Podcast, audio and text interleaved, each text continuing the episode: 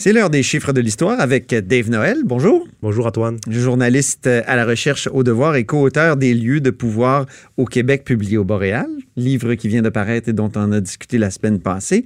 Donc tu viens nous présenter comme d'habitude le lundi tes trois chiffres, tes trois chiffres euh, du jour.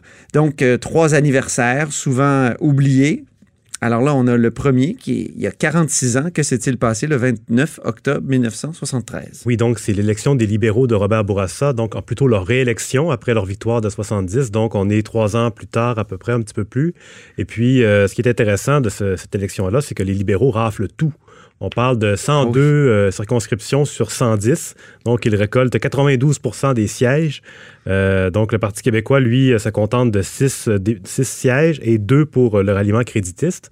Et euh, la victoire est tellement importante qu'on a même des ministres libéraux qui se mettent à à se questionner sur euh, est-ce qu'on serait pas mieux de penser à une proportionnelle éventuellement?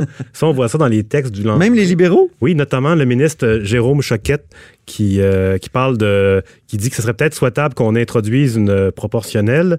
Euh, Robert Bourassa, lui, par contre, il modère un peu les ardeurs de ses, ses ministres. Il affirme que en Grande-Bretagne, la tradition démocratique est incontestable et là-bas, on a on n'a jamais remis en cause la formule. Ah oui. Donc, il dit il craint l'instabilité parlementaire. Donc, lui, il dit non, non, ça va très bien, il n'y a pas de problème. Mais, Parce que les libéraux avaient été désavantagés par le mode de scrutin quelques années auparavant, en 66, si je ne m'abuse. Oui, oui. Aux élections, ils avaient gagné le vote populaire, mais ils avaient perdu le nombre de sièges. Tout à fait. Mais là, on est vraiment dans une victoire écrasante. Complètement l'inverse. Le point intéressant, c'est que malgré cela, en trois ans plus tard, en 76, ils vont perdre le pouvoir. Donc, c'est pas une garantie oui. de, de, de, Même à l'époque, souvent, on, pense qu'aujourd'hui, euh, ça, ça, va plus vite qu'avant, mais quand on, remonte au, début des années 70, on voit qu'il y avait aussi, euh, aussi de ça. C'est ça. Il y a 32 ans maintenant, le 1er novembre 1987. Ah, je m'en souviens. Oui, donc le, décès de René Lévesque. Oui. Euh, donc deux ans seulement après sa, le début de sa retraite, son départ de la politique. Euh, donc un infarctus foudroyant, 65 ans. Et puis sur le volet plus factuel, quand on lit les journaux du lendemain, on a vraiment des détails que qu'on ne verrait pas aujourd'hui. Par exemple, on sait qu'est-ce qu'il a mangé pour souper, la soupe, une soupe aux huîtres. Ah, oui. euh, on a vraiment la description détaillée de l'arrivée des ambulanciers sur place. Euh, et là-bas, étonnamment, on, on a aussi le propos du coroner qui affirme que, euh, quoique René Lévesque avait été un fumeur compulsif, il n'avait pas des poumons euh, trop endommagés. Et euh, on rappelle que quand même, il fumait de deux à trois paquets de cigarettes par jour, mais des extra légères. Donc, ah, OK. Ah, quand, ça si compensait, mais apparemment que, ses poumons étaient, très, très bien. Et surtout sur le volet politique, ce qui, ce qui, ce qui est important de noter, c'est l'absence de Pierre-Marc Johnson, qui était son successeur à la tête du Parti québécois, qui à ce moment-là se trouvait à Paris pour un voyage et il n'est pas revenu aussi vite que d'autres auraient souhaité. Et donc, c'est à ce moment-là d'autres problèmes C'est ce qui a précipité sa chute, hein? Oui, tout à fait. Ça a ouvert la porte aussi à l'arrivée de, Jacques Parizeau, ah, oui. la tête du Parti québécois. Oui, je me souviens très bien. C'était incroyable à quel point le Québec euh, entier était plongé dans un profond deuil. On a un petit texte. Oui. On va écouter Camille Lorrain. C'est la perte d'un géant, non seulement dans la vie politique, mais dans la vie de notre peuple qui est ici depuis 400 ans. Pour moi, c'est l'incarnation moderne de Louis-Joseph Papineau, qui avait pris à son compte les malheurs aussi bien que la fierté et la dignité de son peuple, et qui s'était juré qu'il le conduirait jusqu'au terme de hmm. ses espoirs et de ses aspirations. Ah, c'est touchant d'entendre Camille Lorrain comme ça.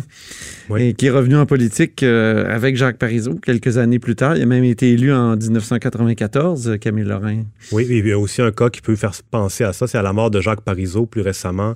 On avait le retour de, d'exil de Jean-Martin Hossan qui avait fait un grand discours et puis Gilles Duceppe qui avait pris la décision de revenir en politique euh, pour une courte euh, ça n'a pas été couronné d'autant de succès. Que... Autant d'impact que cette, euh, mort-là. C'est ça. ça avait changé, la mort de l'évêque a changé quelque chose dans l'état d'esprit des Québécois à l'époque. Et, je suis sûr que ça a précipité, là, avec la crise de l'accord du lac Meach, le, le, retour de la question de la souveraineté puis finalement, du référendum, ça, ça, a mené au référendum. Et lui, il était au sommet de sa popularité parce que juste avant, il avait publié ses mémoires qui avaient été très populaires. Oui. Donc, le, l'évêque de la fin du mandat, un peu en en, déclin, avait été oublié juste avant sa mort. Donc, il est, il est parti au sommet de, de sa gloire. Exactement. Donc, troisième chiffre maintenant, il y a 20 ans. Que s'est-il passé le 28 octobre 1999? Un chiffron. Donc, euh, c'est en fait, c'est le, le lys blanc. Le chiffron. Comme, euh, oui, c'est, profitons-en. euh, qui, est un, le, qui est le symbole du Québec, en fait, qui est remplacé par l'iris versicolore. Donc, euh, évidemment, on a le drapeau du Québec qu'on connaît bien, mais on a aussi des symboles euh, comment floraux. secondaires, floraux, animaliers aussi. Et puis donc, euh, en 99, en fait, quand le, le, le, le lys blanc a été choisi comme symbole floral du Québec en 63, il y avait une controverse en disant c'est pas une plante qui pousse beaucoup ici, en fait. on, on, aurait dû choisir l'iris versicolore. Et puis, dès le départ, il y a des, des botanistes, des naturalistes qui avaient, de l'Université de Montréal, qui avaient fait partie un mouvement pour euh, faire changer euh, ce détail-là. Et puis, donc, en 99, là, on, on décide d'implanter, ça va être euh, l'iris versicolore qui, euh, qui va prendre le dessus. Et puis, un an plus tôt, on avait eu, dans le même genre de débat, on avait eu aussi le papillon amiral qui avait été Oui. choisi comme symbole.